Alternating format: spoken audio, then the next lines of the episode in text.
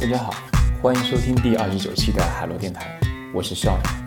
这一期算是一次特别节目，我们邀请了曾经参加过录制的两位嘉宾帕斯罗和 Lilian，对，以及另外一位可以说是播客界的老朋友了，那就是分头圈、内核恐慌以及提前怀旧三档播客的主播热老师。那这一次的话，我们四个人聊得比较畅快，整期的节目时长会比较长。所以我们把它分为了上下两期。那接下来，请听第一部分。呃，这期节目呢比较特别一点，其实是前段时间应该是 Pass 和 Real 都聊到说，可能会近期有一些城市变化的一一些情况。然后跟 Lilian 也聊到说，Lilian 好像最近是从北京迁移到了上海。对，所以我们大家好像对于城市这块都有比较多的一个个人的一个经验。或者体验，所以呢，我们就想，哎，凑一起，我们聊一聊城市和城市选择这样一个话题。对，然后这次我们邀请的有两位嘉宾是之前参与过海螺电台聊那个 To B 创业那个，呃，帕斯罗和丽莲，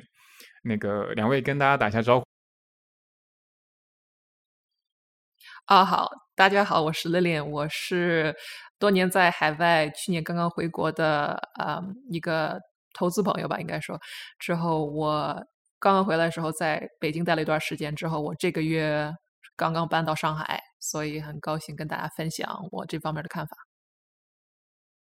OK，OK，然后呃，我是 Twitter 上话痨的帕斯罗，然后现在在某一个大厂当产品经理，主要做的是一些 To B 的方向。但是今天我们应该呃不会往这方面去聊工作，因为今天周末嘛，所以说我们聊一聊生活的话题。OK，然后我们今天邀请到了 Real，呃，听播客的朋友应该比较了解 Real 了。呃，Real 可能给一些还不是很熟悉的朋友，可以简单介绍一下自己。啊，大家好，我是 Real，啊，我是三档不定期更新的播客节目的主播，然后刚好也是跟今天的三位也算是都是推友哈，其实都没有见过，没有没有线下见过，然后。因为最近在聊这个话题嘛，然后也非常荣幸来到海报电台，第一次来跟大家一起聊。好的，好的，没问题。嗯，首先的话，我们介绍一下背景吧，就是各位呃长期居住过的城市以及目前定居的城市，我们可以大概介绍一下。因为等一下我们可能展开聊的时候，大家可能会对于各自所在城市会有点不清楚。那我们可以介绍一下背景。呃，要不 Pass，你先介绍一下。好的，然后我是成都人，然后我现在也刚好在成都工作。呃，我是我读大学也在成都，所以说我其实呃基本上没有怎么离开过成都哈。然后我是读大学完了以后，跟着我的老师一起去了威海啊那边去创了一次业，在那边待了大概有呃一年。多的样子吧，然后所以说我比较熟悉的呃国外的城市应该啊不是国外国内的城市应该是威海，然后我实习的时候是在那个豆瓣，所以说那个时候也在国内国内我在。呃，北京也待过一段时间，然后之后的话，后续的那些城市对我的印象就呃，只是出差时候的印象了，比如说北京啊、上海啊、深圳啊，然后广州啊这些地方，对对，但是都是出差啊，待的时间都不算特别长，所以说我特别了解的城市应该就只有成都，然后稍微了解一点的应该就是威海，其他就没了。嗯，哎，北京的话，你待过最长的时间是多久？北京就是实习嘛，陆陆续续可能待了有半年多，但是那个实习的那段时间，其实我也没有去哪里玩，基本上也就是九仙桥到那个呃到那个叫做什么呃龙泽那个那个地方，然后一直坐坐地铁来来回回的，然后或者说是公司大巴什么的，所以说基本上呃对北京的了解还是不算特别多。对，OK，那 Pass 就是长期比较了解，应该就是成都了。本地地头蛇属于，不算地头蛇了，就是本地人。对啊，OK，好，那个那 Lilian 呢？呃，可以介绍一下啊？可以，我是呃北方人吧，我是家是青岛的，之后我父呃父亲家是北京的，所以从小就是可能对北方挺有啊好感的。之后，但是我是多年是在海外住啊，一直住在伦。伦敦，但是也在波士顿做呃工作和住了一段时间。之后在欧洲，可能大多数啊、国家像巴黎，呃，也不是巴巴黎不是国家，是法国向巴黎跑，那个呃德国，呃，其他国家都都会经常跑，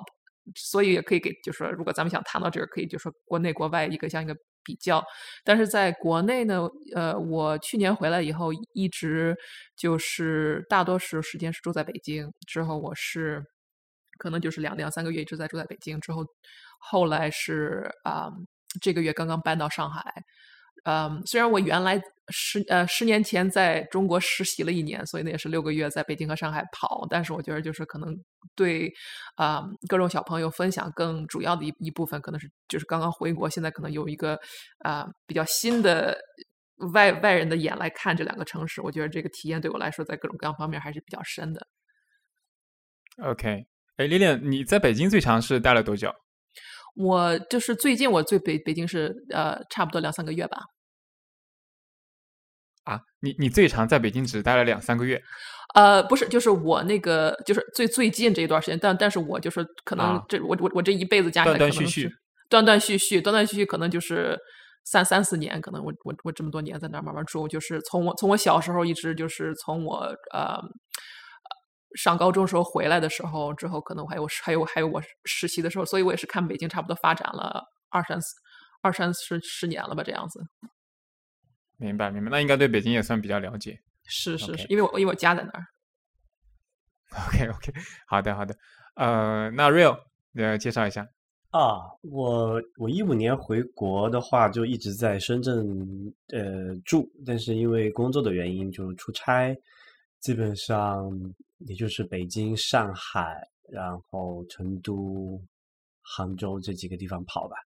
呃，常住的话，最近就是常住在深圳了，但其实呃，因为很早以前呢，十年前了吧，在北京住过一年，然后在海外欧洲和北美都住过不短的时间吧。所以，但是那个是因为说是那时候上学嘛，就是没有什么参考意义。所以，如果就国内的这个情况，就今天的话题来讲，可能还是就是深圳呃了解的比较多一些了。然后最近在啊、呃因为家里的一些关系，可能在考虑说是成都、深圳两边跑这样子。OK OK，啊、各个好像都是分别有一个主要的城市，成都、北京、深圳。我这边的话，呃，我这边主要现在定居在杭州，但我之前的话在上海有待过三四年，对，所以比较了解的城市应该算是上海、杭州。呃，我之前也在成都跟深圳各自生活过一段时间，不过可能整体的时间没有像 Pass 和 Real 两个时间更长一点，但是略有了解吧，可以说。对，呃，大概的背景介绍清楚了，各自好像都有一个比较定居时间比较久的城市。呃，接下来我其实想简单聊聊，就是，嗯、大家各自居住的城市，你觉得有一些嗯比较怎么说呢？可以简单概括的一些特点，可以说一些。要不我先说，我先说一下，我先说一下上海吧。我觉得，我觉得上海给人的感觉就是特别的大，啊、对对，很国际化，还特别大。然后呢，其实我觉得上海衣食住行各方面的商业化其实是做的特别好。对，然后，嗯，可以说我我待过的城市里面，上海、成都、深圳、杭州几个城，我最喜欢的城市是上海，因为我是长三角的人嘛，所以我对于上海的各种文化其实接受度会很高，也不会觉得有排外这样的情绪。对，整个给我的感觉，在上海是一个就是那种，呃，只要说你的你的收入各方面还可以的话，你在上海可以生活的很舒适，就你不需要去顾虑太多东西。呃，当然前提是不在这个城市定居啊。对我没有在这个城市，就是真的就是呃落户啊等等住下来，可能是租住在这个城市做一个呃沪漂的一个角色。我觉得总体上来说是一个蛮舒服的一个生活状态。呃，特点上来说的话，我觉得上海，嗯，我我最喜欢上海的一点就是，我觉得浦西会比较适合去逛很多呃文化活动吧。总体上来，我觉得上海是一个各种的文化活动特别丰富的地方。对，所以如果住在上海的话，你不待在浦西，不住在浦西的话，我觉得很多时候可能你没办法体会到上海的真正的呃它好的一面。对，所以我之前跟几位在聊的时候，我说如果我在上海的话，我一定是会住在浦西的中环以内。我觉得我一定要能够去像徐汇、静安等等这些区的话，我就才能真正感受到上海的好的那一面。对，但是我后来选择离开了上海，我我到了杭州，呃，可能是因为我觉得，呃，总的来说上海的居住成本也是比较高的。当然这个问题我们后面我们可以再谈。对，这个也是我们今天可能会展开的一个点。对，这是我对上海的一些大概的特点的一概括。呃，要不 pass 你说说成都？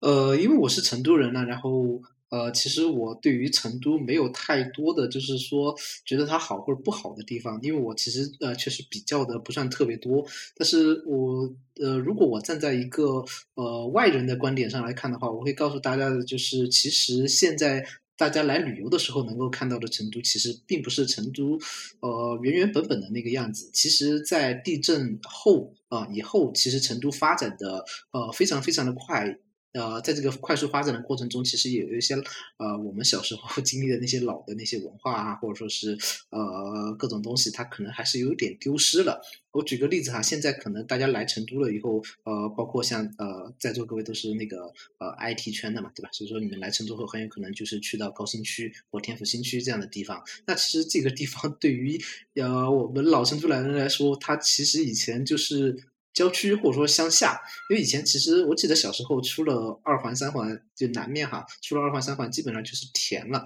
所以说那个时候其实呃老成都并没有那么的繁华，然后基本上高新区，然后天府新区都是一零年。呃，可能是二零一零年左右吧，啊，要高天府新区哈，这个是，哦，不是说错了，高新区哈，就是二零一零年左右才拔地而起，慢慢修起来的。然后，哦，天府新区的话，又是更是近两年、近几年才发生的一个事情。呃，我记得我，呃，大概是那个，呃，一五年我回呃成都，呃，一四年、一五年回成都的时候。然后那个时候我去高新区那边，那时候考虑到买房嘛，然后那时候去转一转，然后呃那个时候这边有一个叫做银泰城啊，就是就是马云爸爸 那个银泰城啊。然后我们当时去逛了一下，我跟我老婆，我发现那里面的话就是，呃，服务员比逛的人多，就是所有的店都开张了，就像你们平时逛的那种大型商圈一样，但是基本上没什么人。但是你现在如果来成都去银泰城那个商圈去逛一逛的话，哦，好多人啊，全是人啊。所以说最近很多年变化还是蛮大的。但是我觉得，呃，就是高新区和天府新区更有点类似于呃深圳给大家的感受，就是其实大部分人都是。是呃外来的人口，或者说是呃其他地方迁移过来的，他们并不是这个这边就是的土著居民。就是我以以前哈，我很长一段时间，我那时候还没有房子的时候，我我租房都是在呃住在市区啊，因为跟我老婆一起住嘛，没住在家里啊。然后我们就租房就住在市中心，然后就在天府广场后面没有多远。然后我们当时就是开玩笑说那个地方是零点五环。我为什么喜欢那种地方呢？因为就是你可能走到一个呃巷子里面，然后你就会发现那个巷子里面有一个呃，比如说卖卤菜啊，或者说是卖凉拌菜这样的一个一一个小店。它这个小店就开在这个小区的门口，甚至是开在小区的里面，因为那个房子是呃很老的房子嘛。然后它呃一楼。他们就会自己把那个呃阳台，比如说打一个门儿或什么的，然后就在自己的家里面去做经营商，呃，做一些事情。然后呃，这种店一般都很好吃，为什么？他就已经呃在这个地方待了非常非常多年了，可能一二十年，对，都都有啊。然后所以说。我会喜欢呃老地方这样的感觉。第二个就是呃老成都其实它呃稍微当地的人不会啊，就是或说住在那里面的人不会有那么多的呃社会压力吧。我甚至可以在一个小巷子里面找到一个给我修雨伞或者说修鞋的一个一一个老大爷或老太太，对，然后也不要太太很多钱，可能就五块钱十块钱就可以帮我解决问题。哦，这种感觉会觉得很爽。但是这种感觉你来到了。呃，高新区或天府新区的话，就是 完全找不到这样的服务了，也不会这么的对便宜。所以说，呃，我会感觉这这真的是一个呃双层的的感觉吧，就双中心的感觉，就是就是北呃就是真正的市中心的成都和呃南面的成都，就就完全是两个成都。对。然后相比之下的话，我更喜欢市中心的成都一点。虽然它啊修的没有那么的漂亮，对吧？然后很多地方也有那种老房子，然后甚至你走在某条街上，可能还能有些地方还能闻到那个 下水道堵了的味道。但是那附近其实好玩的可能还挺多，然后好吃的也挺多。然后现在如果大家真正来到成都的话，可能好吃的已经。啊，不在市中心了。市中心，大家在比如说美团啊什么上面看到的那些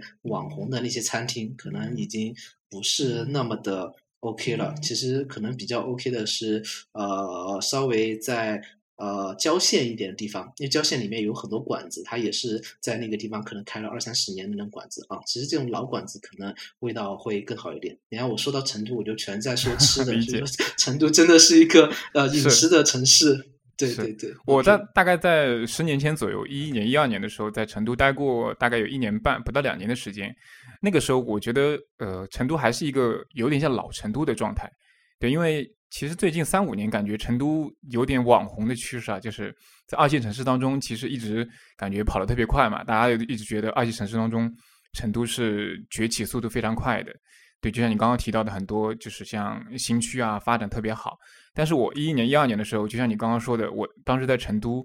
给我的感觉就是，成都这个城市很野性，很有一点点那种粗糙的生命力。就是怎么讲呢？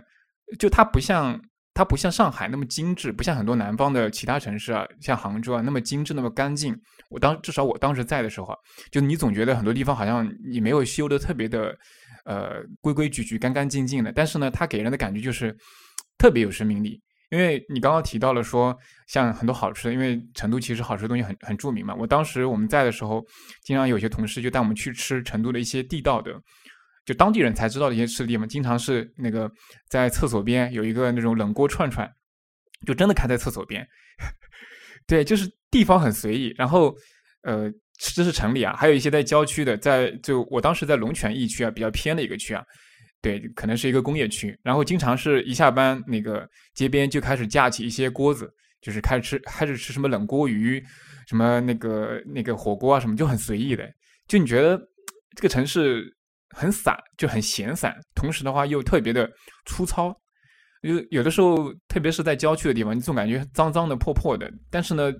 这边的人特别有。特别有生命力，就是一下班，大家都感觉都涌到街上去吃东西了那种感觉，就是当时给我的感觉是这样，觉得还挺舒服的，就是生活感特别好，是，这是我的一个对成都的一个感受。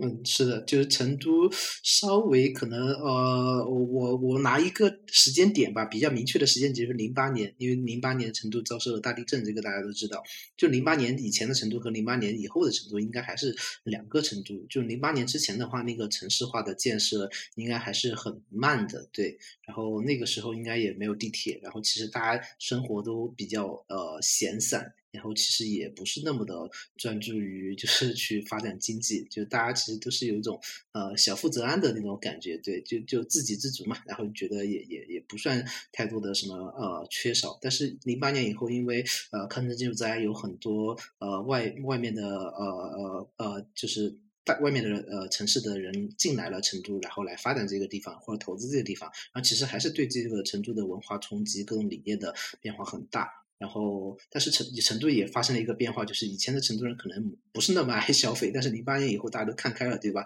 所以说，哦，经历了那种大地震了以后，就发现，就就用我妈说的话，就是说，你你经历了大地震，你都保不齐过几天又又发生一次，对吧？万一发生一次，你存那么多钱干嘛？还不如把它花了。所以说，零八年以后，我明显就感觉身边的人就越来越爱花钱了。对，谁也没想到中国的消费主义是从一场地震开始的。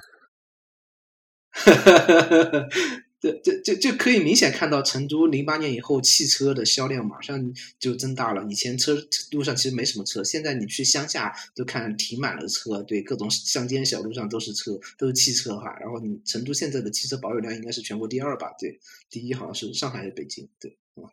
就是现在成都确实，呃，还还是挺爱消费的一个城市。对，刚才说这点，其实我还蛮有体会的，就是。因为我我其实跟 帕斯罗其实都是四川人啊，他是成都人，我是另外一个地方的。然后最近因为一些工作上的关系，我经常往成都跑过去出差、开会什么的。前周过去 发生了一个非常，呃，这个就就是印证了刚才帕斯罗讲的那一点，就是外来人这件事情就非常奇怪哈。我去一个公司，有朋友的公司，啊，几个高管我们那里开会，然后我偶偶然的想了一下，在座的五个人里面，只有我一个深圳过去开会的人是四川人，其他人全部都是在在成都本地工作，全部都是外省人。有点成都深圳化的那种那种感觉，深圳就是这就样的。很诡异嘛？你觉得那个画面对不对？但他们确实都是呃，比如说是从呃大学就在四川上学，然后留在那个当地工作，就是也是待了非常久，比我在待待的时间久得多嘛。但是就想想这个事情，还是觉得蛮好笑的。哎，因为 Real，你你是你是四川人嘛，对成都也比较了解，然后你在深圳其实待的时间很久嘛，嗯。你你对比一下，就是其实近几年成都有一线城市化的这种趋势嘛，嗯，对比一下成都跟是深圳这两。个城市，对对对，应该可以感觉出来有一个比较大的差异吧，我觉得成都跟深圳，嗯，刚才帕斯罗讲那一点，我觉得还蛮认同的。就是现在成都它是分这个，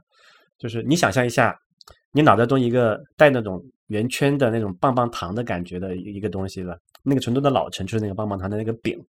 然后它有一个那个那棒棒糖那个把儿，就是那个成都所谓的那个南延线的那个新城嘛。新城就基本上你如果不看的话，可能感觉不到跟深圳有什么太大的区别，就特跟深圳特别是这些新区哈。因为它的那个整个都是比较后后呃，就是最近几年新建的嘛，然后也是很多外来人口，也有很多这种所谓的科技公司，对吧？各个大厂都在那开了这个这个分支机构，然后你不会觉得那里有有跟跟深圳或者是跟比如说是哪怕是杭州的一些新区有多么明显的这个区别。就如果我不告诉你，你可能光凭一个照片你是看不出这个地方是是在哪里的。这个地方吐槽一下，中国的很多这个城市新发展出来的一个区域，基本上都是一样的，全国 全国几乎都一样。对，所以现在各各个城市都在搞自己所谓的这种呃天际线啊，或者地标性的建筑，对吧？成都南边的它也是有一些这种地标性的建筑的啊、然后这个像深圳这种典型的，在后海那边也也在搞这个事情，就还是想打破这种过去那种就是 copy Control C Control V copy and paste 出来那种城市的布局嘛。嗯，OK。哎，那那个 Real，你你在深圳待的时间最久，你觉得深圳有没有什么特别的地方？就相比较其他城市来说，其他的嗯一二线城市，就刚才比如说你们都提了，比如上海有它的这个静安、米呃这个这个叫什么，就是这个叫外滩那块比较有文化的那种法式风那种法式风情啊那种之类的，呃对对租界租租界文化对吧？那种殖民主义时期留下的痕迹，那个是非常中国非常独一无二的。好像唯一能比的就是，比如说是什么青岛这种之类的，对吧？也是那种类似于当年有很多租界的地方。然后成都有它的美食，有它吸引人的这个各种，就是四川相关的文化，对吧？有大熊猫什么的。但是如果你想起深圳，哎，好像有啥？我们有粤海街道办，我们有腾讯，对，就很奇怪。最牛最牛街道办，对的，因为刚才我就住在这个这个这这个这个叫南山区的这块地方。对对对，粤海街道这附啊近就是就属于，其实我，我是虽然我最近是在这里住了差不多，今年是第六第六年上了，但其实我最开始来的时候已经是十几年前，就是零零几年，就是一零年前后吧。那个时候的这边，这个时候真的是非常的，就是郊外的，就跟那个时候我去一二一几年的时候去一二年一三年的时候去那个成都的南边看也是一样的，就是还是很荒凉的一个地方。但是就是如果你随着时间推移，这这个发展速度还是非常快，现在就已经南山是已经找不出特别什么大块的没有开发的这种地方的 这么一个拥挤的状态了。所以深圳在这一点上，它的建设速度是非常快的。但是我觉得，就是好像我们说上海，你也不能只盯着这个静安呀、盯着外滩那些地方看，你盯着成都也不能老盯着这个什么浣花溪呀、那些杜甫草堂那些景点看，对吧？它其实有很多叫做不均衡发展，多个区，就每个我们这几个人住的城市都是，呃，几乎都是千万人口或者千万一口这个级别以上的那种大城市嘛。那它其实有个非常长的历史的这个这个积淀和底蕴，哪怕是像深圳这么年轻，也就四十多年的一个城市，你去看罗湖沿着香港那个边界的那一块，然后往这个福田这边走，然后你再往南山这边走，你再往宝安这边走，然后这个时候你再去往呃什么关外，就是以前的这个以前有一个所谓的真正有特区嘛，特区以外它还有一部分现在属于深圳的，像什么龙华、龙岗，现在在开发光明，它每个区都是还是有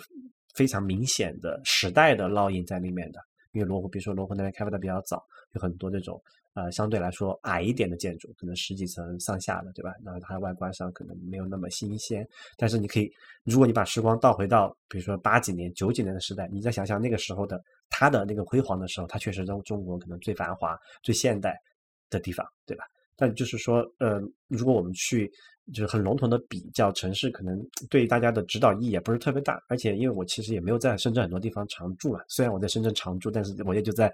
南山啊、福田 这些地方晃一晃而已。其实我对像刚才提到另外一些就是更郊远的地方，我也没有太深刻印象，只是说偶尔说去玩的时候，可能说能够哎在车上路过一下，看看它会怎么怎么样。所以，因为今天也是考虑说是生活为主嘛，而且我们现在听众朋友们大多数也是以比如说是这个呃很多是这个比如说互联网行业的呀，或者是这种就是所谓的就是叫 knowledge workers 这个领域的人，可能他整个居住的居住的这个啊范围还是以这种所谓的新经济为主嘛，而这些新经济几乎毫无意外的都聚焦在了这些城市的新区，或者是这些城市的老区，但是新改造的那些那些部那些部位。所以我觉得，我从这些地方给大家分享一下我在深圳看到的一个是一个状况哈。甚至因为我在住这个南山，是在科技园这边嘛，就算是比如说那个离一些腾讯的这个那个总部，就是它老的那个总部，有企鹅标志的那个，和和一些什么所像什么呃对面是什么迈瑞啊这些科技公司还是比较近的。就这里就属于，嗯。就是打工人的天下，因为基本上没有什么生活，对面就是很多这个科技公司的这个总部，然后办公，然后这个地方很多就是以前它是郊外是工业区为主嘛，很多这种老房子也是所谓的那种老厂房，然后有一些这种改善型的那种别墅区一点，相对来说也要旧一点。但你看新修起来的楼啊，都是从以前的城中村拆迁出来的这种，就是说旧改项目，然后立出了新的这个商业综合体，然后再配套有这个相应的住宅、学校，对吧？所以总总体来讲，它其实我觉得在文化氛围上也好，在什么就生活的，嗯，你说舒服程度上，其实它并没有特别强烈的这种感受。当然，可能后来新修的，像比如说是后海啊，所谓的深圳湾一号那种，是所谓的这种这种就超级总部那些区域，它会很它会非常的现代。那可能是跟比如说是纽约最好的地方，跟跟这个东京最好的地方，它能够去媲媲媲美的啊。但是总体来讲，那你工作的人也不大可能在那边住，对吧？而且那些现在的房价的可能都是二十几万一平，也不属于我们今天可能在座的大部分人的 这个就购买力的范围。所以就是它的繁华，这城市的所谓的它引以为傲的那种地标性的地方，其实与很多人也无关。所以我觉得还是看很多人，就是你日常生活的地方，你要去通勤的路上，你感受是怎么样子，以及你在这个工作的那附近怎么样。深圳就属于一个典型的那种。就是住起来就是没有太多的那种 attachment，我不知道这么说对不对哈？就是说，如果你像，比如说你在上海住很久，你会你会很喜欢静安那里，然后你说你在成都住很久，你可能会很喜欢什么各种的那种那种巷子，对吧？但是你在南山住很久，你很难有这种 attachment，我觉得。所以白石洲，我觉得我蛮喜欢白石洲的，还对，但白石洲现在也要拆掉了嘛，所以 它也会又会变成那种非常那种呃，就深圳它整个城市弥漫着一种。叫做实用主义的这种倾向，就是你不会有太多的这种心理上的跟他的这种 connection 也好，刚才讲的那个 attachment 也好，所以这点我觉得，呃，对于一个长期想在这里生活安家的人，你必须得问自己说，你是否能接受这么一种状态？就是说，大家都说来都是深圳人，对吧？在一线城市里面，深圳是最好入户的，最好这个安家的。呃，你可能就是相对来说，整个的这个城市的这个也比较年轻，然后适合年轻人来住呃一个居住啊。但是说你想在这里长待啊，要要呃，就是比如说生小孩，然后养育小孩，但你所需要的那些文化设施，呃，客观来讲，它比上海、比北京。啊，比甚至比广州吧，它还是有一些欠缺的，但它也在奋力的去追赶。我们最近可能三五年看到这个进步是非常非常明显的，但是就说这个毕竟还是属于一个后发的一个地方嘛。所以如果说呃，除去工作那些本身你需要考虑说你的公司在这里，所以你必须留在这里之外，深圳本身我觉得它对人的在居住方面的吸引力没有那么强，就特别是跟上海比，嗯。明白，哎，我我提两个点，我我觉得我当时在深圳的时候还比较感受比较明显的，我我是在一三一四年左右在深圳，第一个就是深圳其实有关内关外之分嘛，你刚刚提到了，对，其我觉得这一点其实是深圳很大的一个特点，就是关内和关外的两极分化非常严重，是，就对，就是很明显，因为关外主要是像龙华、像宝安等等区嘛。那以前的话，其实是有一个呃直接的一个物理的这样一个关的一个关卡的这样一个东西，以前是要这样有进出的一个有一个相应的好像证一样的东西。对，边防对，现在没有了嘛，好像是。对对对，边防证，而零七零八年才两千年之后才慢慢没有的。对我，我记得我刚最开始上学就上本科的时候是零四年，那个时候我要去，不光是深圳啊，那个还有珠海也是个特区嘛。当时我头两年要在珠海的一个地方去，这是我第一次去上学的路上坐大巴，要要路遇到一个停车检查，然后上要上来那个他有边检上 上来去检查每个每个人，这个当时我印象非常深刻。是我当时在那个我我我在的时候，刚好是在关外宝安那个区，给我的感觉就是，嗯，宝安区那个区是跟东莞接壤的嘛，所以这个这个宝安区它是个工业区，有大量的那种工厂在的，就是其实跟东莞的风格很像，就是大批的这种外来的那种打工子弟，给我的感觉就是这完全是两个城市。就关外的宝安区跟 关内的这，因为南山其实宝安离得很近嘛，就完全不是一个地方。就像就像你刚刚说，你在南山市，就比如说像蛇口或者像南山或者深圳湾那一带，是可以认为是深圳最最最好的地方，而且相对比较新嘛，高科技公司云集的一个地方。但是其实你到宝安那个，大概可能走个十公里左右嘛，就已经到了一个相对来说其实很少有所谓的本地人，然后基本上都是打工的工厂，然后都是打工的人，甚至很多。你本地的菜馆都都找不到，都是外地的这种湖南菜、川菜馆这种，整体来说就是还是比较一个杂乱的状态。我觉得这种对比感非常强烈，就是在现在现在还是这样子的。就现在宝安，它虽然比如像中心区，它有很多在现代化的改造，它现在有个叫做宝安中心的地方，它也立起了非常非常现代的商业综合体，对吧？然后你如果你你去那里只看那附近，你也不会觉得它跟南山有多大的区别。就是比如跟最跟南山最好的地方，它也是非常好的地方。但是如果你再往什么这个西乡那些方向再走一走，你会发现，哎，怎么突然从一线城市掉到了三线城市这种感觉？对对对，我觉得这是深圳还蛮大的一个特点。第二个特点是我感受就是。我我我在一三一四年那个时候觉得深圳还可以，还算宽敞，因为那个时候其实开发很多时候还没有进行的那么的那么的那个过。然后后来其实一八一九年我再去一趟的时候，我就觉得深圳特别挤，就那个挤的那空间感，就是楼建的非常非常高。就我在红树林，甚至在白石洲那一带，有些居民区看到已经建的那种基本上三十层以上，而且整个的楼间距之间非常密，就是鸽子笼那种感觉很明显。是，就我当时感觉是非常非常的，就是整体啊，比像像上海、像杭州等等城市的话，这个要明显挺多。我当时的感受。对，因为当时在这个是一个客客客观事实，在中国的四个一线城市里面，深圳的面积是最小的，而且它实际就是有人就是大量人口聚居，就是那几个小区，它的整总体面积，我当时我记得上次查过一下，好像深圳加起来就是这几个区加起来面积，好像还不如上海的一个区大。所以，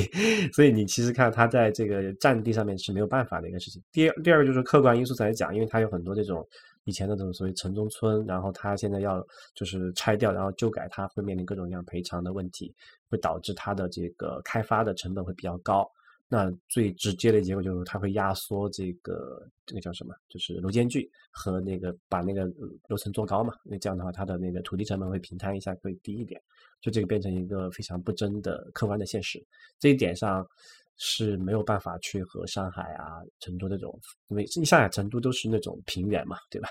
就是它没办法去和这种平原有有广大那种腹地纵深的地方去去做对比的。而且深圳还面临着一个非常严格的叫做土绿地红线，就土地红线，它有很多这种林地啊，那种绿地它是不能动的。然后在在早的时候，我记得是还可以填海。就现在看，现在深圳的那个什么后海那部分很多地方，它现在这以前是滩涂嘛，现在是通过填海造陆的方式人工造起来的。但是好像是从哪一年开始，是那个国土资源部已经规定就不准填海造陆，因为生态保护嘛。所以就说在这条线上也封死了你新增土地的供给，对吧？那而且由由于由于众所 周知的原因，因为深圳它只是一个特区，它并没有是它并不是一个直辖市，对吧？它也不可能从广东的周边的省市再说，比如说兼并一些土地过来，那这点跟成都非常不一样。成都说。哎，我这个发展空间不够了，对吧？他就会从周边的周边的县市，呃，划分一些土地到他的那个那个叫做这个区那个区域下，就变得更大了一些嘛，对吧？最近我们看到最近的一个例子，这个天府新区啊，虽然说你就行政上没有划归到成都市的名下，但是因为它毕竟还是省会城市嘛，它会把周边的一些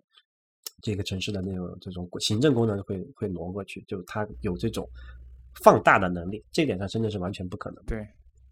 这这一点可能跟深圳的地形有有点关系，是这个地形很尴尬。对，下面是香港，你不可能，你对你不可能到下面去香港是吧？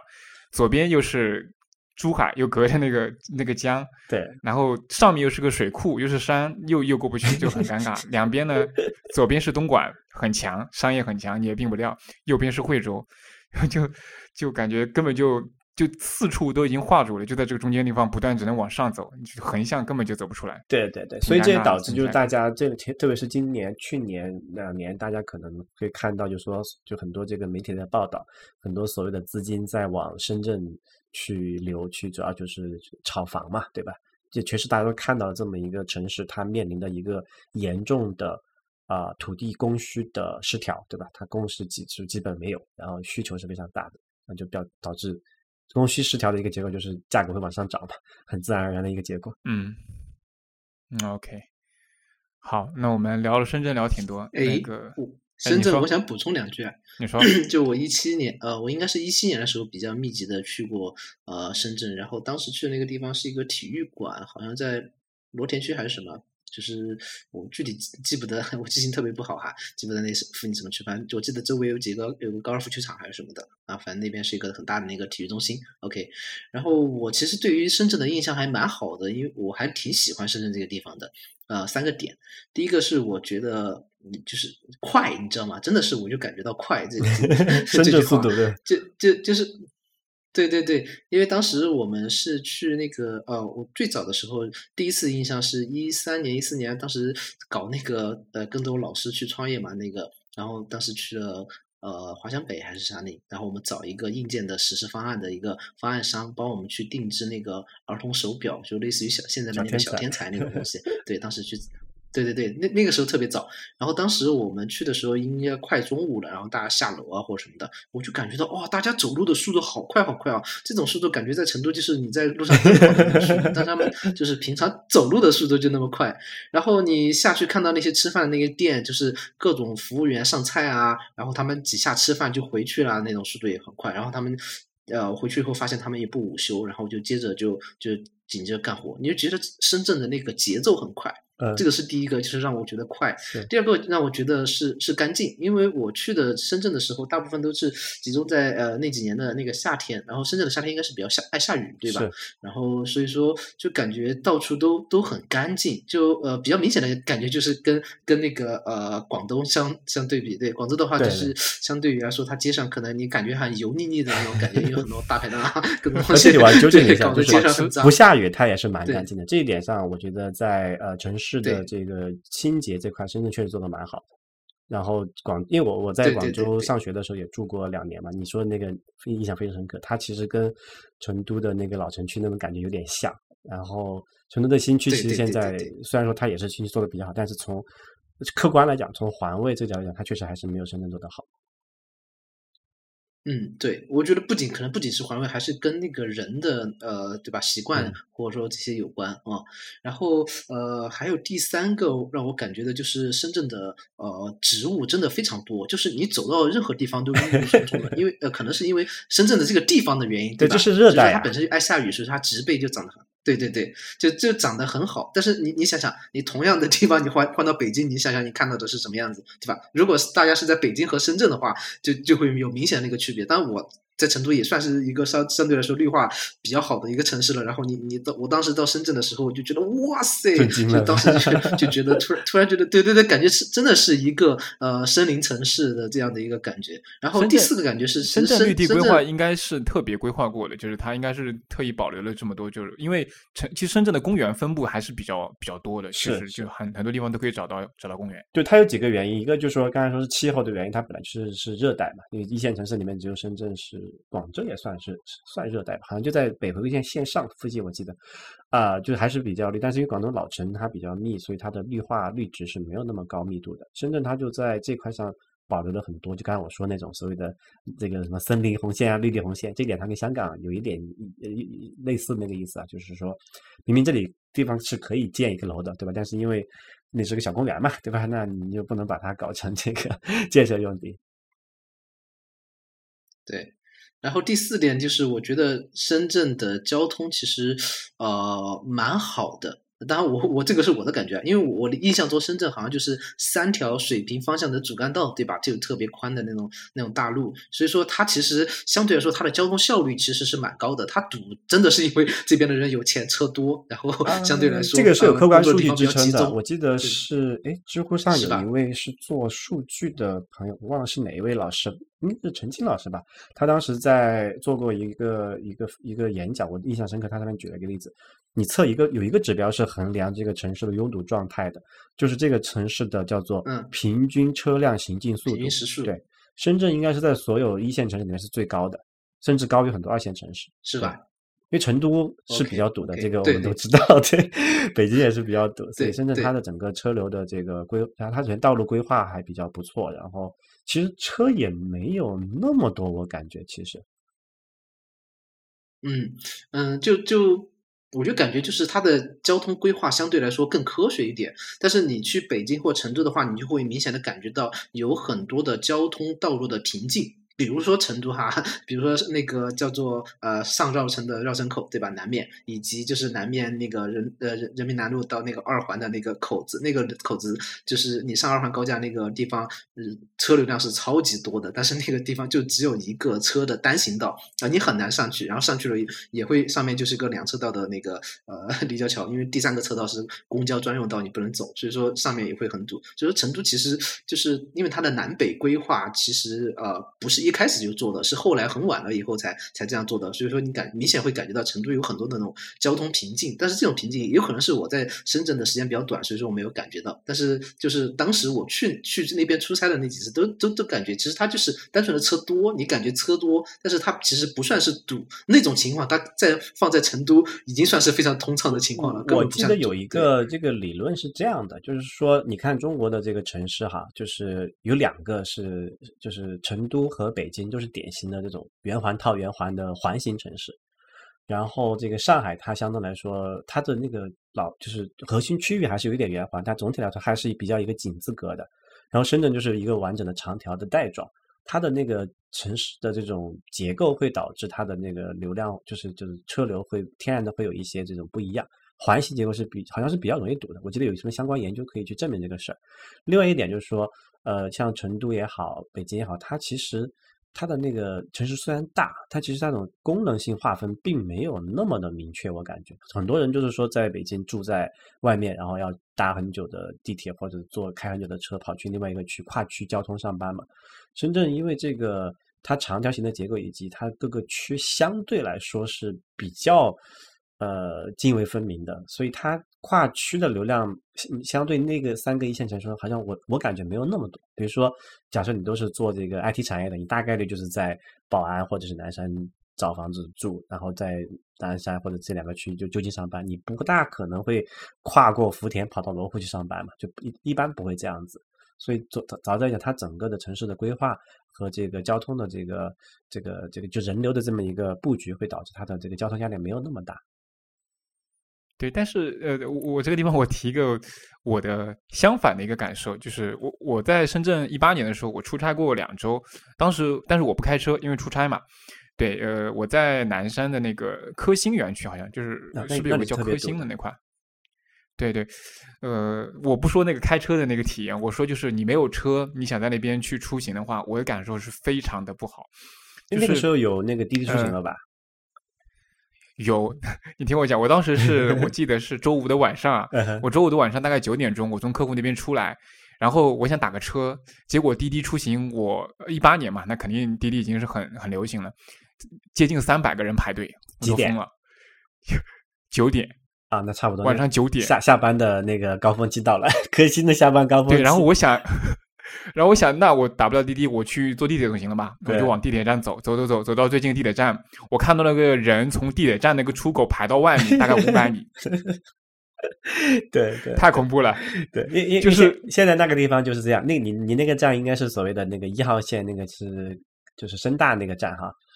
他你那个啊，时候、对对对对，深大那个站，对他当时一号线是属于那那应该是一八年还是一零八年？一八年的。一八年一八年底一八年的那个时候，它旁边有一条并行的线还没有开通，就是那个九号线的延伸线还没开通，对对对，好像在修，好像在修对导致一个什么问题呢？就是说，深圳上就是科技人士出行最密集的那几个区，就是你在的那个科兴，还有那个科技园以及深大周边那那几个区，所有需要往东就是南北不应该是东西方向走，因为深圳是个长条嘛，它东西方向走的人流，如果他不开车，他一定会去坐一号线，全部都挤在那条线上去了。啊，所以是极端情况造成的，不是一个常态，对对对，后来就是应该是那个延长线开通之后，它就等于是有一条线伸到那科技园里面去分流了嘛。现在你再去高峰时期看那个一号，就是一号线，你经常常堵的那几个口，它还是人多，但不至于说像以前要排到那个站外再绕个几百米这种状况已经没有了。对对对，太太恐怖了。当时给我感受，因为因为我我当时在那个区域，科兴那块区域，我觉得骑车体验也非常差。对，就是你想骑个共享单车在那地方，全是过街天桥，对对 都对疯掉的，会乱骑。这这一点，这一点跟成都的那个新区是一模一样的，因为成都的这个它过去是没有地铁的，地铁是最近十几年才开始着手新建的嘛。然后它当时第一条线就也是往就是往那个南边开始走，当时我印象非常深刻，就是那个它现在就是这这个高，就是刚才帕斯罗讲的那个叫高新区的那一块，就是现在所谓成都的新兴新经济所的那个那整都在那附近嘛，导致那些人要去回到这个老城区居住的话。他必须要做那一条地铁线，那条线也是非常非常堵的，而且不光是那条线堵，那条那那个南北向的叫公那个那叫呃，就马路也是非常塞车的，现在还是非常塞车，就是因为它的那个基础的那个公交体系还不够完善，地铁还不够多，对吧？现在这两个城市都在疯狂的掘进，对吧？成都我上次应该也快规划了二十条线了吧？深圳那天我是去看一个什么项目的时候，看到一个规划图，那看到有地铁二十八号线（括号再见），所以就只要把这个建设期过了之后，可能这个问题就会好，就会缓解很多。但是如你所说，就是在这个建设过程中，因为它会地铁它修建的时候，它会占用掉那个地面的一部分的道路作为它的那个施工场地和那个设，因为它要挖嘛。还要配套做一些这种站台的这个这个建设，就导致它还会加重你这段时间的交通负担，因为它会占用你的那个实际通行的道路。OK OK，好哦，我们 聊了聊了这这么多，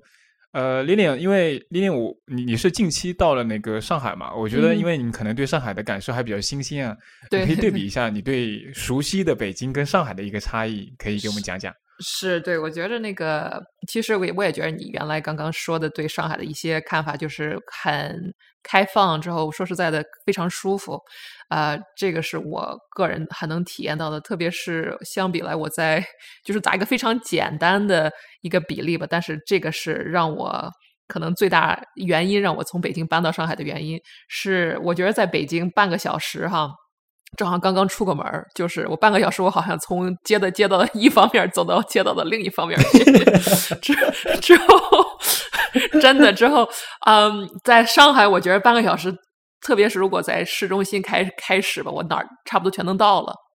所以这个非常可能简单的一个对，啊、我觉得可能对效率和呃交交通对效率的要求，啊、可能之后对交通的感受，对我来说非常非常主要。因为可能也是我是多年在欧洲待着，特别是欧洲，呃，所有地方都比较小，所以我我我住在这么多年，在伦敦的感觉就是，到到哪儿都得半个小时，坐一半个小时就好像浪费时间。所以我在北京差不多住了两两三个月，就好像觉着最后计计划下来一天只能干一件事情。如果一天计划比这个事儿多余的时间，估计就没有那个时间去跑跑了。所以就觉得就在那儿比较比较费时间。之后呢，可能还有一点就是，嗯，我觉得北京的环境。呃，相比来说和上海的还是有一些差距。像可能咱们大家也说，就是可能南方更精致一些，之后温感北北方可能更粗糙一些，这也是我个人能体会到的。呃，经常早上起来，我嗓子可能在北京还会还会有有一点疼，可能有一些雾霾，可能当然是不是就说比十年前的好多了，但是也是能感感受到一些东西脏的非常快，之后也有呃情就是有有有一定的污染。只有上海这方面就是比较好，嗯，我觉得可能还有一个，就是我觉得上海是挺有文化的，但是可能文化像您刚才说的是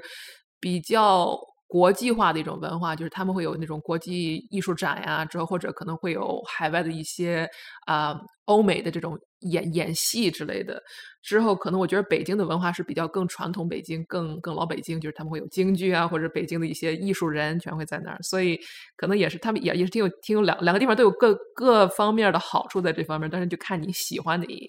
啊、哪一点了。嗯，之后我觉得可能怎么说呢，就是老北京人，因为我家是老北人，就还是有一一定的这种势利眼，就是他们觉得你是北京的就。好像觉得，如如如果你是北京人，你是北方人，他们可能更喜欢和你打交道一些。但是我觉得上海说个可能不是那么好听，就我觉得上海人，如果你有钱，他们就喜欢和你打交道。就是 就是那种不不管你到哪儿，你反正你我觉得你你你付这个钱了，我就可以跟你和你打交道，所以这也是对对对对，我这一点我也能就说体会到，在上海就说打扮漂亮一点，别人就就是就就和你和你打交道，在北京你还得跟他就说说话说的说说到位，你才能才能就说才真的给你啊、说说点真话，所以这一些就是比较比较小的东西。啊、但是能能体验到，而且可能就是我，因为我现在住在那个徐汇，徐汇可能还是比较，在一些地方可能还比较老上海。之后刚才听刚才 Pass 说的那种，啊、街上还有那种阿姨啊，可以给你呃修修东西，或者一些什么小小包子店，这儿上海还还能体会到，在北京我已经不行了。北京现在这几年规划的已经条条道理，根本就没有那种我我我小时候看这些街上这些阿姨卖什么零食的、卖小吃的都没有了，所以这是我一个非常大的变化，就是在北京，我觉得现在完全城市化了，在很多地方，就是除非是可能一一两个老胡同，可能还有一些最好就是这种。老北京的感觉吧，但是很多地方我觉得可能他已经完全把自己重新想象到一个就是说更更国际化的城市了。但是我觉得可能就是上海有一种比较啊、老中国这种灵魂在一些地方，所以这个就是我可能 对对我来看这两两个地方可能不一样的地方。OK，我我我有一些感受，因为我在上海待了时间比较久，然后北京也经常会去出差。嗯，我感觉上，就你刚刚说的，北京其实是一个蛮适合开车的地方，对。就是道路特别宽阔，对，然后其实去哪边可能都需要开车，呃，然后在上海其实它在老城区啊，特别在浦西这个地方，它嗯。其实对于骑车和走路是很友好的。对，它的街道没有那么宽，可能你因为像北京很多街道，你你明明看着一条马路，感觉看得见，但你过不去，就很嗯奇怪。有的时候要过间天桥或者要绕很久，就感觉就是你车是方便，但人不方便。但上海老城区范围，浦东可能也也稍微差一点，浦西的感受是，大部分是可以这样人直接走过去的。我觉得这种感受是不太一样的。对对对，就是别人跟我说，一般可能美国美国人更喜欢北京，因为他们很习习惯这种开车的呃城市文化，但是可能呃就是欧洲的人可能更习惯上海，因为就这种比较呃可能更让人走或者就是骑自行车走走的这种路，可能是更更适合他们的经验。对，因为上海的老城区本来也就是英租界、法租界、欧洲人是建的。是是是是，对对对，对，还有一个感受就是你刚刚提到的，我觉得上海给人的感觉是，因为它是一个商业化非常做的非常完善的城市，它给人的安全感特别好。这个安全感就体现在，呃，因为比如说在上海经常会有一些电影节或者音乐节，或者有一些呃展映，它会放在一些偏远的地方。呃，我在上海的时候，就是不论你在上海你待了多晚，有的时候是凌晨，甚至凌晨几点，任何时候你想叫车或者找到合适的交通工具，只要你有钱，就是你你总归能够很快的找到这种便利的方式，你不会觉得哦，我到了一个地方，好像这地方我我找不到办法可以快速的回到我住的地方，基本不会。就如果你在浦西的话，基本上三四十分钟之内，就你一定能到到某个点，不会不会等很久。这种给人的安全感，我觉得是非常非常好的。哎，这个安全感，我要说一个很早之前的小例子，也是当时为什么选择没有在北京待下去的一个原因哈。这个事情让我现在还至今念念不忘。嗯，那个时候应该是一零年的还是一一年的夏天，一零年的夏天吧，还是应该是那个时候我在那个刚去知乎，那时候知乎还没有自己独立的办公室，是在跟在创新工厂里面孵化嘛。那当时在那个中关村的那个叫什么来，就在中关村大街那个那上面，呃，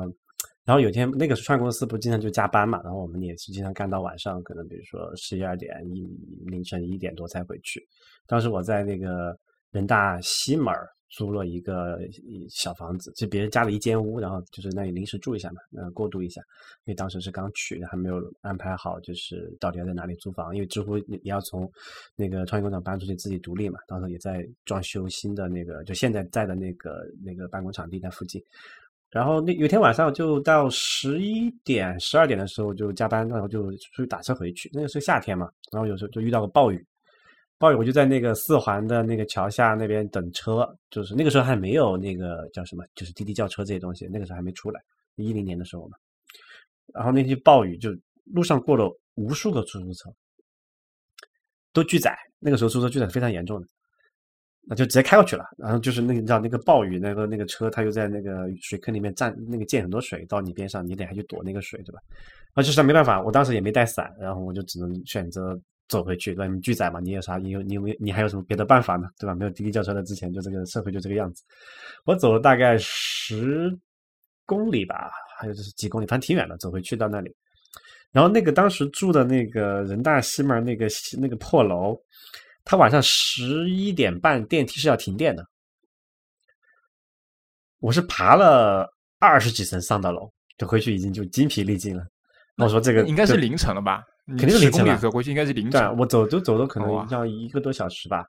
然后那个再再爬个二十几层裸爬，就是就当时觉得。我在这个城市已经彻底没有任何好感，当当场发誓，我一定要离开这个城市。对，当时也没有说就是一定要当时马上离开。当时因为确实刚去之后觉得，对，就是给人的感受会非常不好。就你你就刚才说那个安全感，就是你觉得你心里面不是说那种说你会有有人来攻击你或者有人来偷你东西或者什么，也是觉得你在这个城市生活的所依赖的那些基础设施，就如果你没有车的情况，你没有房的情况下，你所依赖这种基础设施，你是得不到任何保障的。明白，对这这个感受，我其实我在深圳那那那一段时间也有点这种感受，因为呃我在深圳当时是在宝安嘛，在一二年左右的时候，其实那个时候虽然已经关内关外分的没有那么清楚，但是治安的情况关外还是稍微差一点，所以呢，我当时我记得很清楚啊，我刚去深圳的时候对印象是非常不好，我刚去深圳的第一天的早上，我坐车去公司上班，我的手机就被偷了，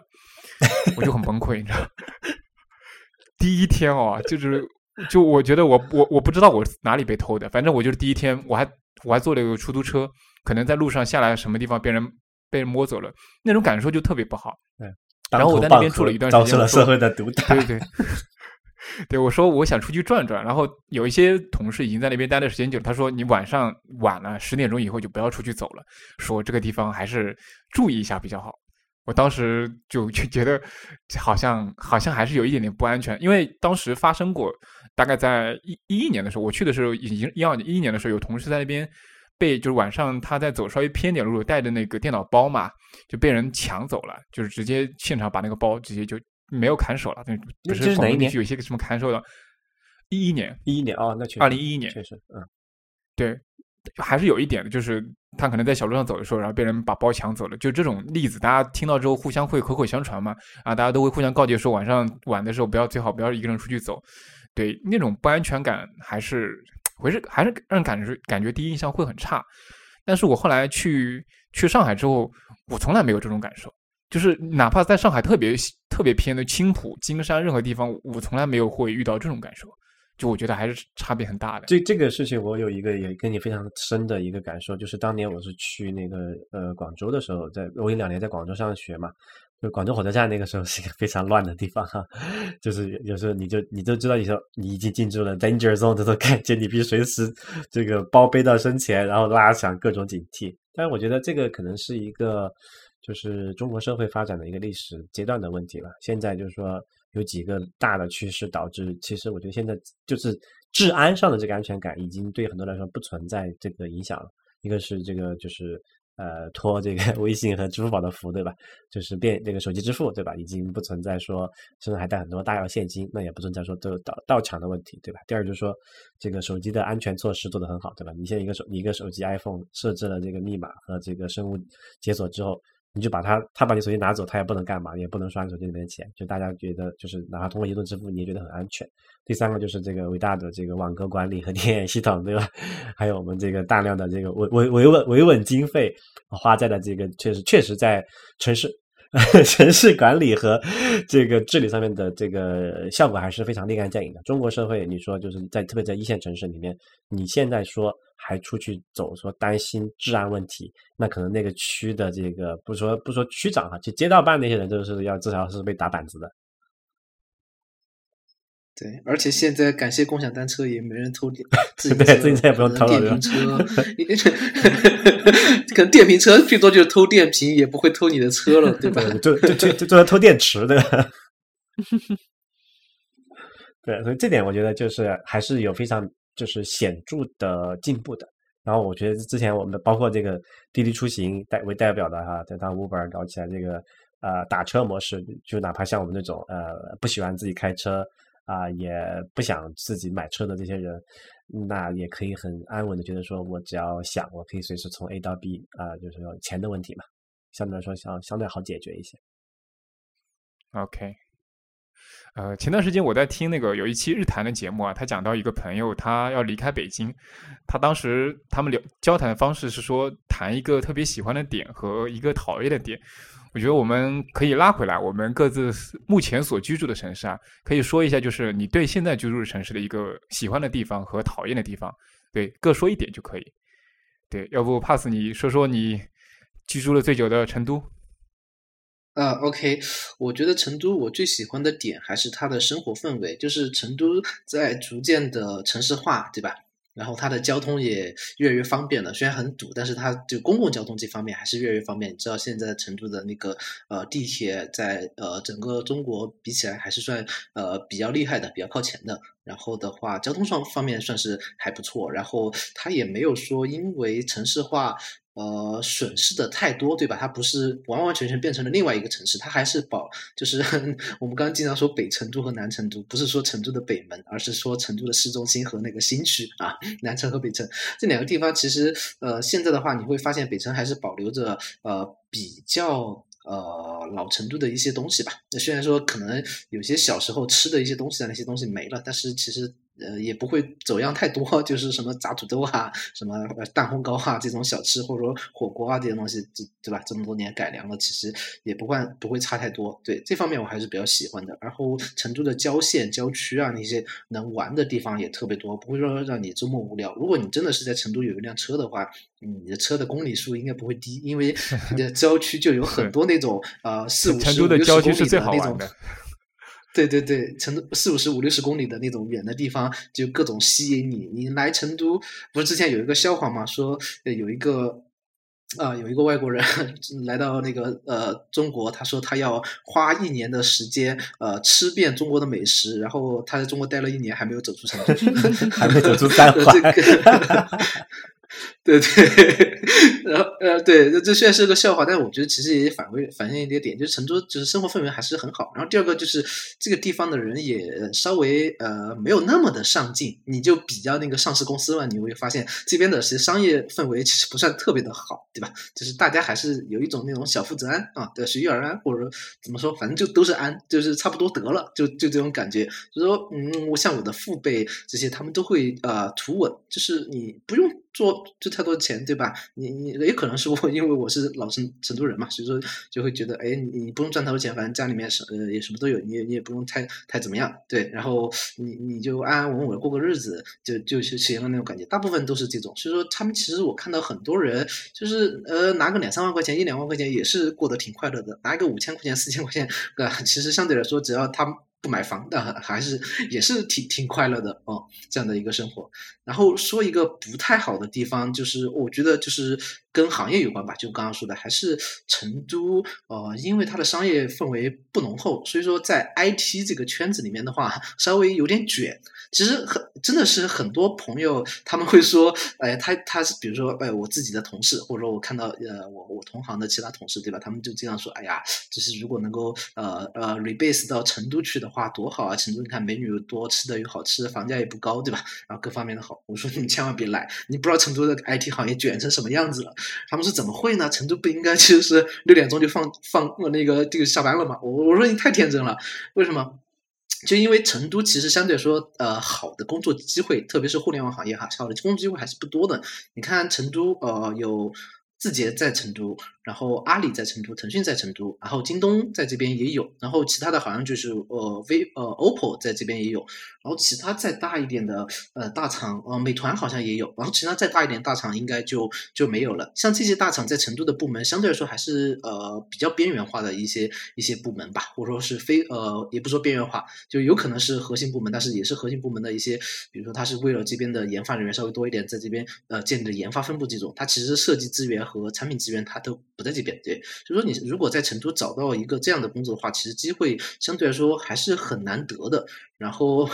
然后就是因为这个大环境，所以说其实大家的那个竞争压力还是非常大。所以说其实相对来说，成都的 IT 圈其实还是嗯蛮卷的，对，不像大家想的那么的就是轻松，对，并并不是这样。所以说我的如果说特别不喜欢的话，我就觉得成都人真的是太不争气了，没有一个本土特别呃大的一个互联网品牌，比如说像杭州对吧，有阿里啊，我北京那就太多了，呃，深圳呃对吧，有有腾讯。如果成都未来能够嗯兴起。这样的一个 一个大厂，能够把成都的这个圈子在在。风气再带好一点的话，我会我会觉得就会很棒。但是现在的话，我觉得刚才最开始咱们介绍嘛，其实我也考虑再呃出去看一看，因为我成都真的是觉得受够了。那比如说我举个例子哈，比如说成都的阿里，像成都阿里，我我打听到的哈，因为我没有去面过试，就是阿里那边的话，成都大部分可能都是 P 六哦，或者这样的呃一些一些职位，我是说呃产品哈 PM，然后 P 七的就很少了，P 八的基本上就可能就没有，然后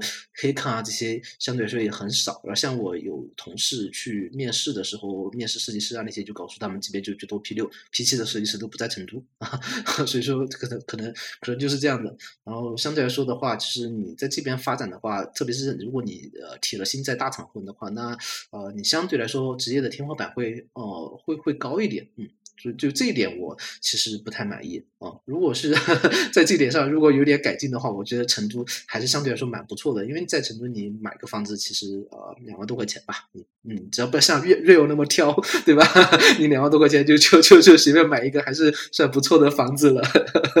对对对，所以说嗯，还是相对来说还是还是挺好的。对，就是职业发展的话不好，当然有可能是因为我是互联网圈子的啊。如果是其他圈子，比如说呃在银行，或者说你做公务员。然后或者说医生对吧？然后教育啊这些行业就是非互联网行业的话，其实成都还蛮好。然后成都也是有很多的汽车产业，不是那个呃沃尔沃对吧？很多车型都是在成都产的。那个吉星的设计中心也啊生产中心也是在成都。然后成都的那个大众也也也有在这边。就是相对来说的话，其他行业都都还不错，对，都还不错。嗯嗯。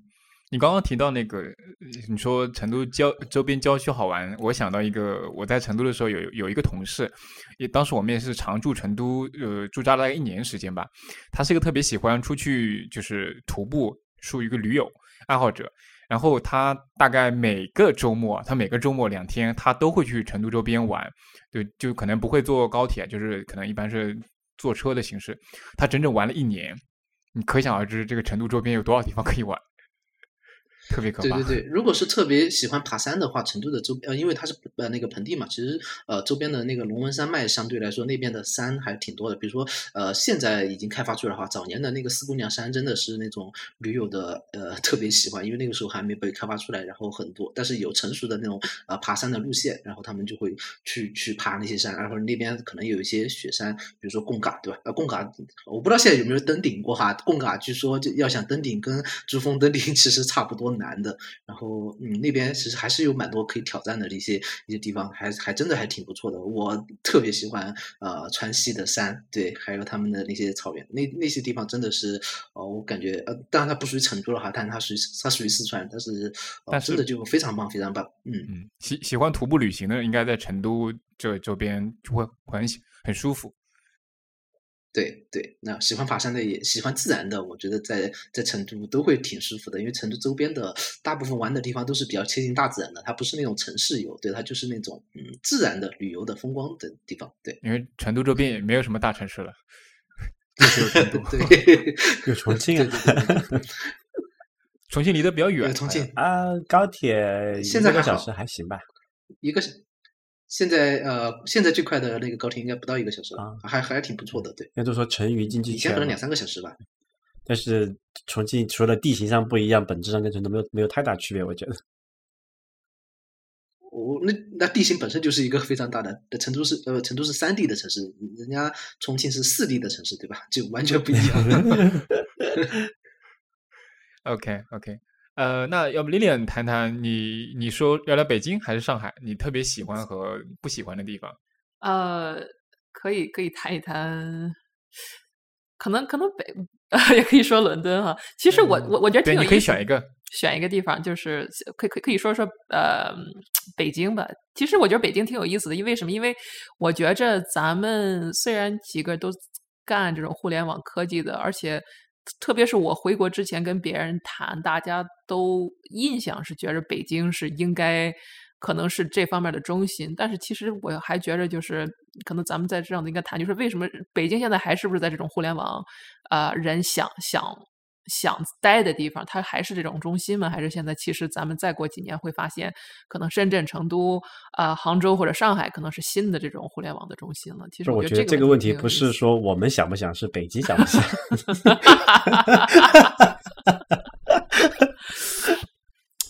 我觉得，但是我我觉得就是怎么说呢？因为我看很多就是新的创业公司，他们呃在哪儿，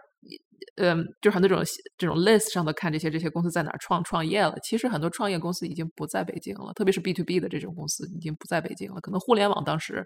呃，很多公司都会在那儿，但是现在可能我看可能百分之四十的公司还要在北京，但是剩下的全是在呃中国各地了。所以我觉得这个挺有意思的。嗯，但是但是就是但但但我我我同意大家看法，就是可能是还是看看那个政府觉得将来需要方向在哪儿。我觉得北京就是呃好好的地方，可能也就是像我这说说的这方面，就是如果你干互联网的话，它那儿有很厚的积累，就是很多所有的 VC 全在那儿，所有的那些创业大佬也全在那儿，之后还有最好的学校、最最牛的人，所以呢。啊、很多这种这方面的积累之后，非常好的工作，如果你非常非常高的啊、发挥空间，所以呃，这个我觉得是一个，就是特别是你干我们这个行业的是很好的地方。嗯，之后可能需要呃，可能，但是我就觉得，可能像我刚才说了半天，大家能可能总结，就是我对北京，就是当一个当一个住在这儿的地方，我觉得它这方面其实不是那么理想，就是不是那么舒服，东西也挺贵的，但是也可能不是那么好。之后，嗯，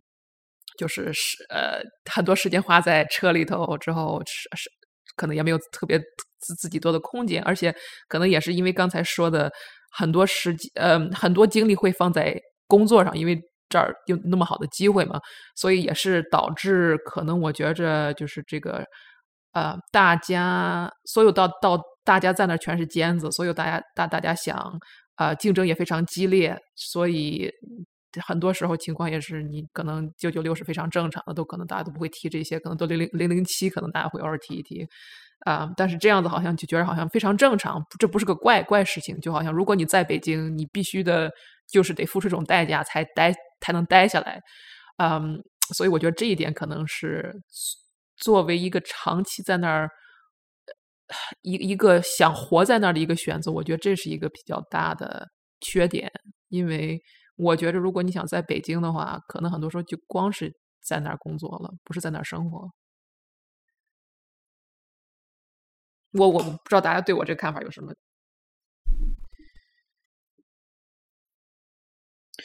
我给大家分享一个我当时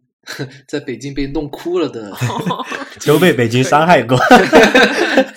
对对，被北京伤害过。啊、那那那个时候我还还还小了，那个时候大学还没毕业，应该是大三的样子，然后大三大四吧，然后那个时候在在呃实习，对，然后那个时候你知道，呃实习的工资都不算特别高，可能就一百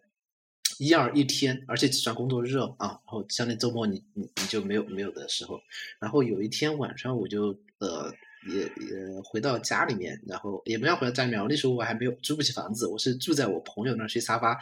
然后我就回到那个小区，那个小区在龙泽地铁站的斜对面，呃，没多远，然后我就走路回去。然后那天晚上也特别冷，然后在路上就就就滑了一跤，然后然后我当时就觉得有点有点生气哈，但是我又走了两步，然后小区晚上也也挺黑的，那个路灯啊那些不是特别亮，我就觉得。哦，这个城市不属于我，或者说我不属于这个城市，就呃，我也买不起房，然后我就一天拿一百多，我以后在这个地方干嘛呢？然后我想着想着就越想越委屈，然后我就哭了，我就我就说，我我我操，这个这个大城市容不下我，我当当时特别小啊，就就思思路也特别奇怪，呃，然后然后我觉得这个城市对于这种底层人，虽然我当时也是搞互联网，但是我觉得对于底层人就特别。不友好，然后想着想着就越想越委屈，就哭了。然后我又想给家里面打电话，然后因为我那那时候在外嘛，对吧？也不想让家里面人担心，然后也没有打这个电话，就忍住。然后我就实在忍不了了，我就走到那个小区的那个楼下以后，我就蹲在那个呃路边上，就就是小区里面的哈，就是小路边上，然后就在这儿哭了哭了一阵子。我就觉得哦，我现在这样子，以后要想在城北京生存。呃，那太难了，可能我就只能是说打个工混口饭吃。是我要要想这边安家或什么的，可能吗？越想越气，就越想越越不可能。对，然后你在那哭，然后还哭了挺久的，哭了可能有 有半个小时吧。然后，然后最后是因为真的太冷了，所以说我不哭了，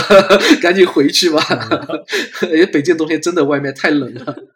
哎，我我分享一个北京，因为我也在北京住了一也比较长一阵儿嘛。然后就是我我我现在已经有点久了，但是我觉得应该是这个 这个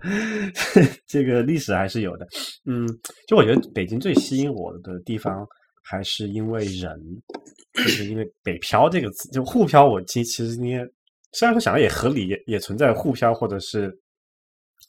深漂，我等一下分享一下沪漂的经历。对对对，就也也也存在深漂这个词嘛，好像也没有。但是北漂是一个非常非常有一点那种文艺气息的概念，我总觉得哈。然后因为北边嘛，对吧？一路向北，对，就是这种东这种调调的东西。那我觉得就北京最吸引我的，就是因为有很多这种从全国其他各地跑到那里去的啊。我不能说是优秀啊，因为大家去都是很优秀，他在各方面都不同有有这种自己的这种长处，对吧？但我觉得这些人都。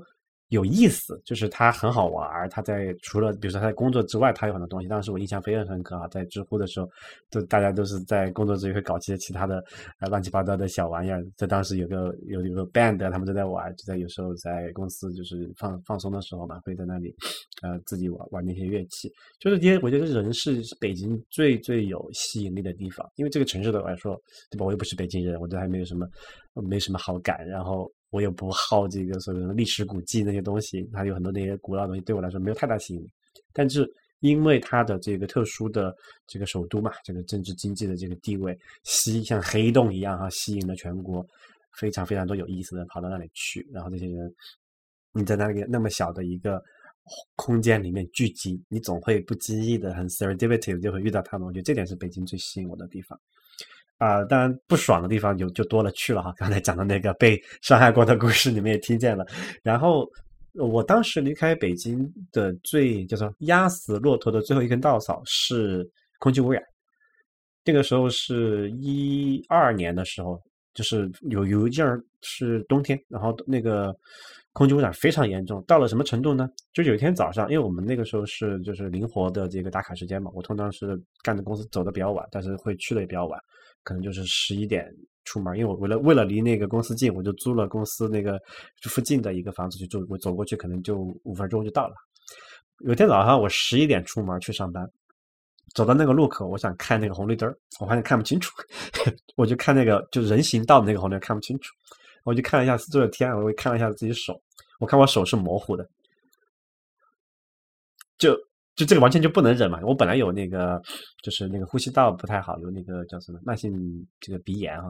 就是就很很难受。然后后来就说，哎呀，算了，何必呢？为了这个事儿把命搭进去不值得。后来就跑路了。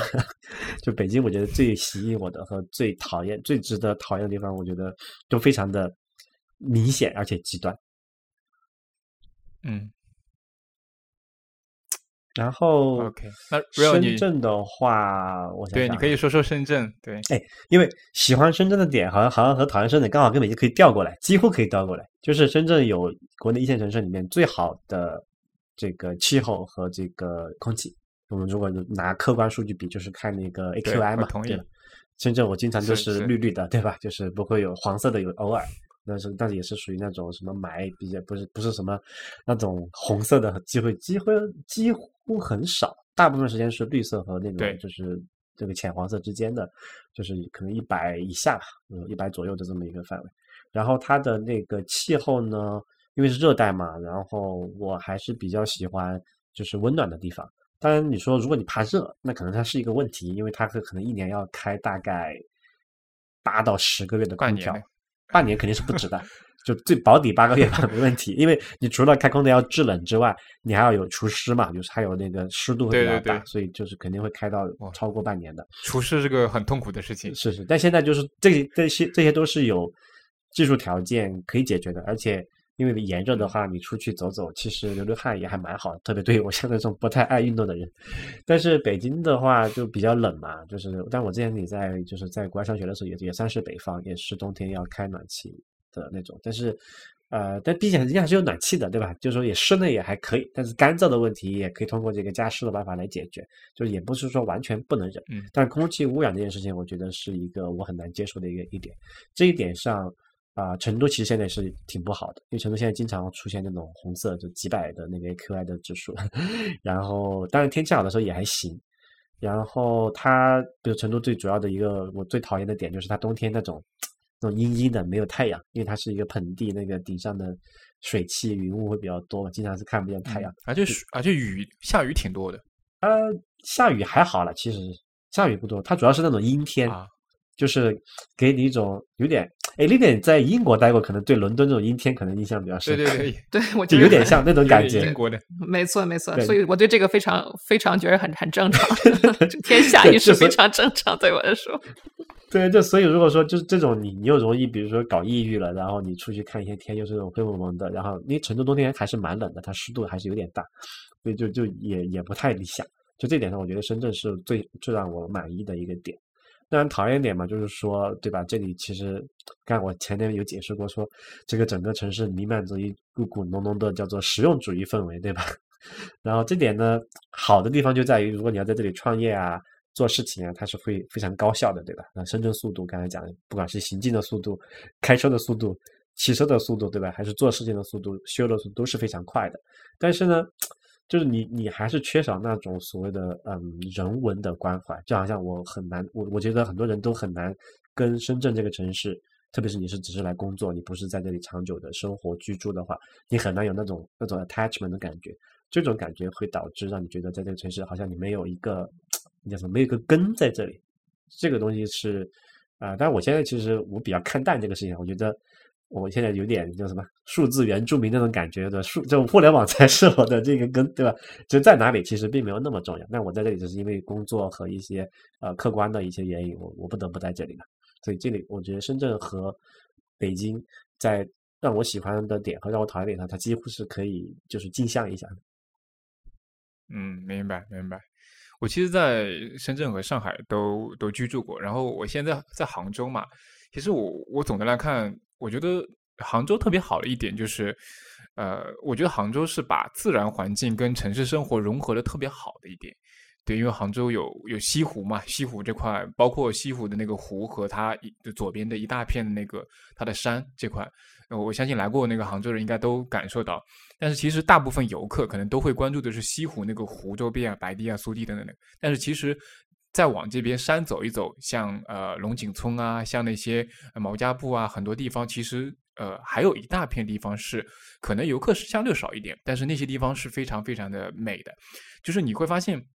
你在你在杭州的，可能你在城西或者城北或者城东。呃，城东稍微远一点，或者老城区吧，任何地方，其实你要去到这里，基本上在一个小时内是可以的。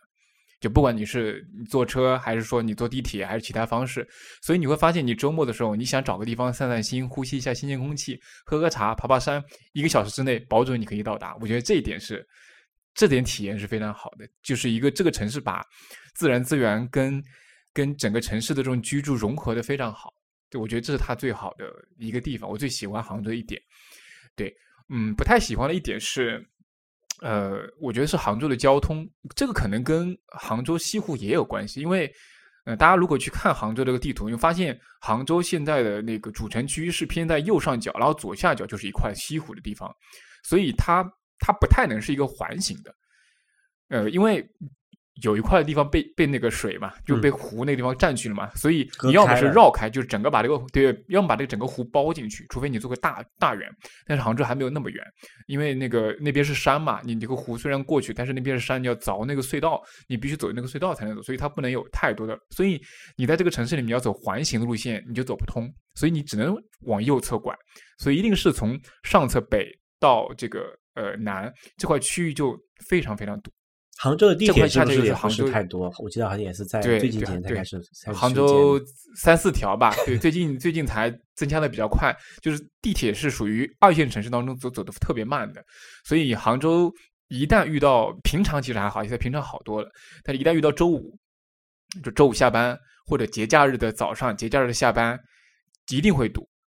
其他时候不是周五啊，只要下雨。必堵，而且堵得非常严重。就是你任何时候，你要想在杭州这个时间点下雨的时候，你想打车或者任何交通方式，就一定到不了，起码迟到半个小时以上，非常痛苦。就这这一点是，就这点在非常不好。杭州跟成都的可能往回翻个五到十年是比较像的，就因因为过这个地铁这种过这种大型这种就是 massive transit 这种基础设施的缺失，导致它过度依赖于地面交通，然后地面交通因为车的原因爆堵，就会导致效。通勤效率很差，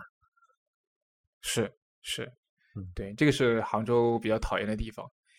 但这个可以等嘛，就花时间可以解决的。对对，疯狂挖挖地挖地铁就好了。三五年不行啊，可能要这个整个过程要建设十年，因为地铁的工期是比较长的。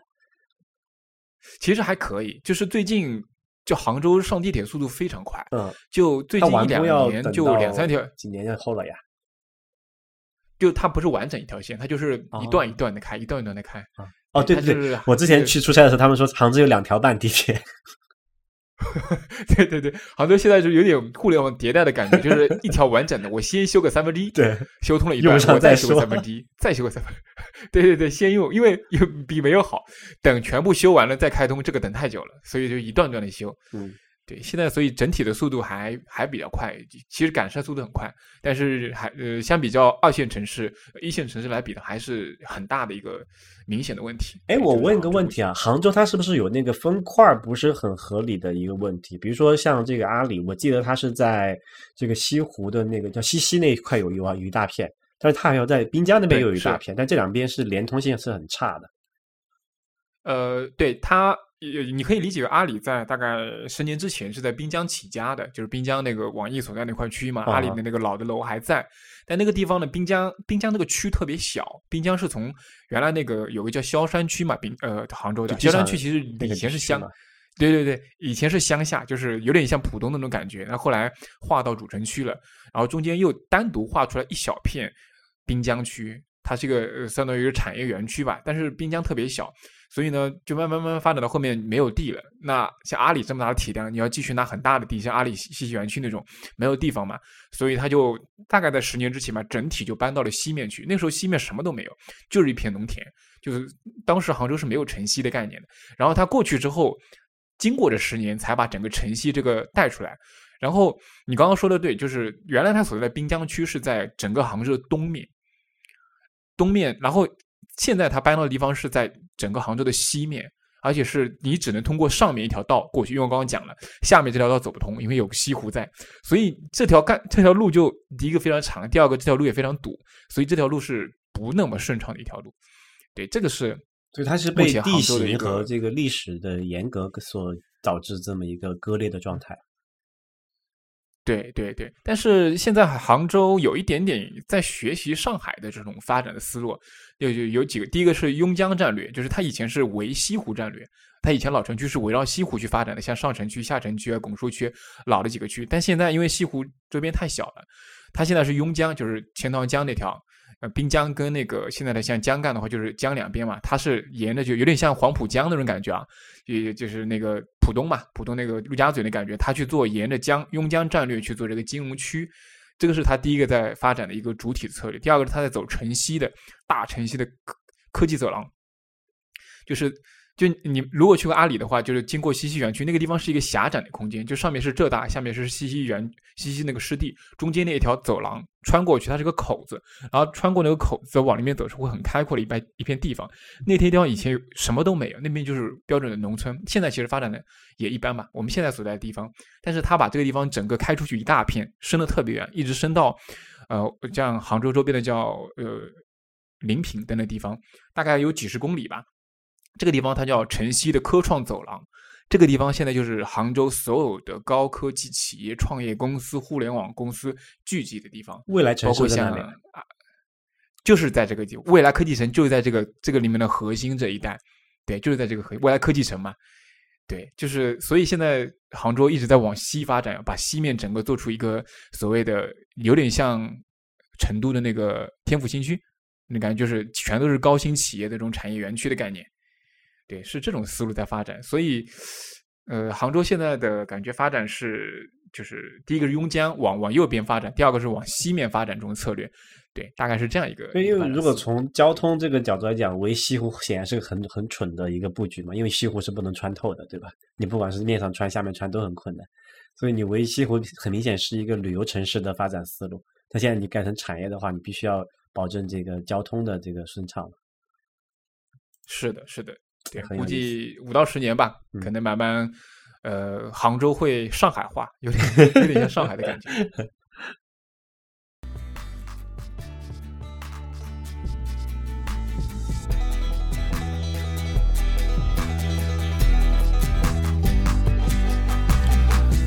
好的，那欢迎收听这一期的海螺电台。海螺电台播客是一个记录行动和探索过程的创作计划。您可以在苹果播客客户端或者任何泛用型播客客户端中搜索“海螺电台”四个字进行订阅，也可以访问我们的官网 the spiral 点 fm 收听 t h e s p i r a l 点 f m the spiral。欢迎大家给 hi at the spiral 点 fm 写邮件。您也可以在官方网站直接留言评论，或者在新浪微博、Twitter 给我们留言。我们的微博是海螺电台 The Spiral，Twitter 账号是 Spiral Podcast。我们希望能通过海螺电台这档节目，去实践在行动中快速迭代、螺旋式上升的这种理念，并逐渐发现和寻找到属于自己的道路。各位，下期再见，拜拜。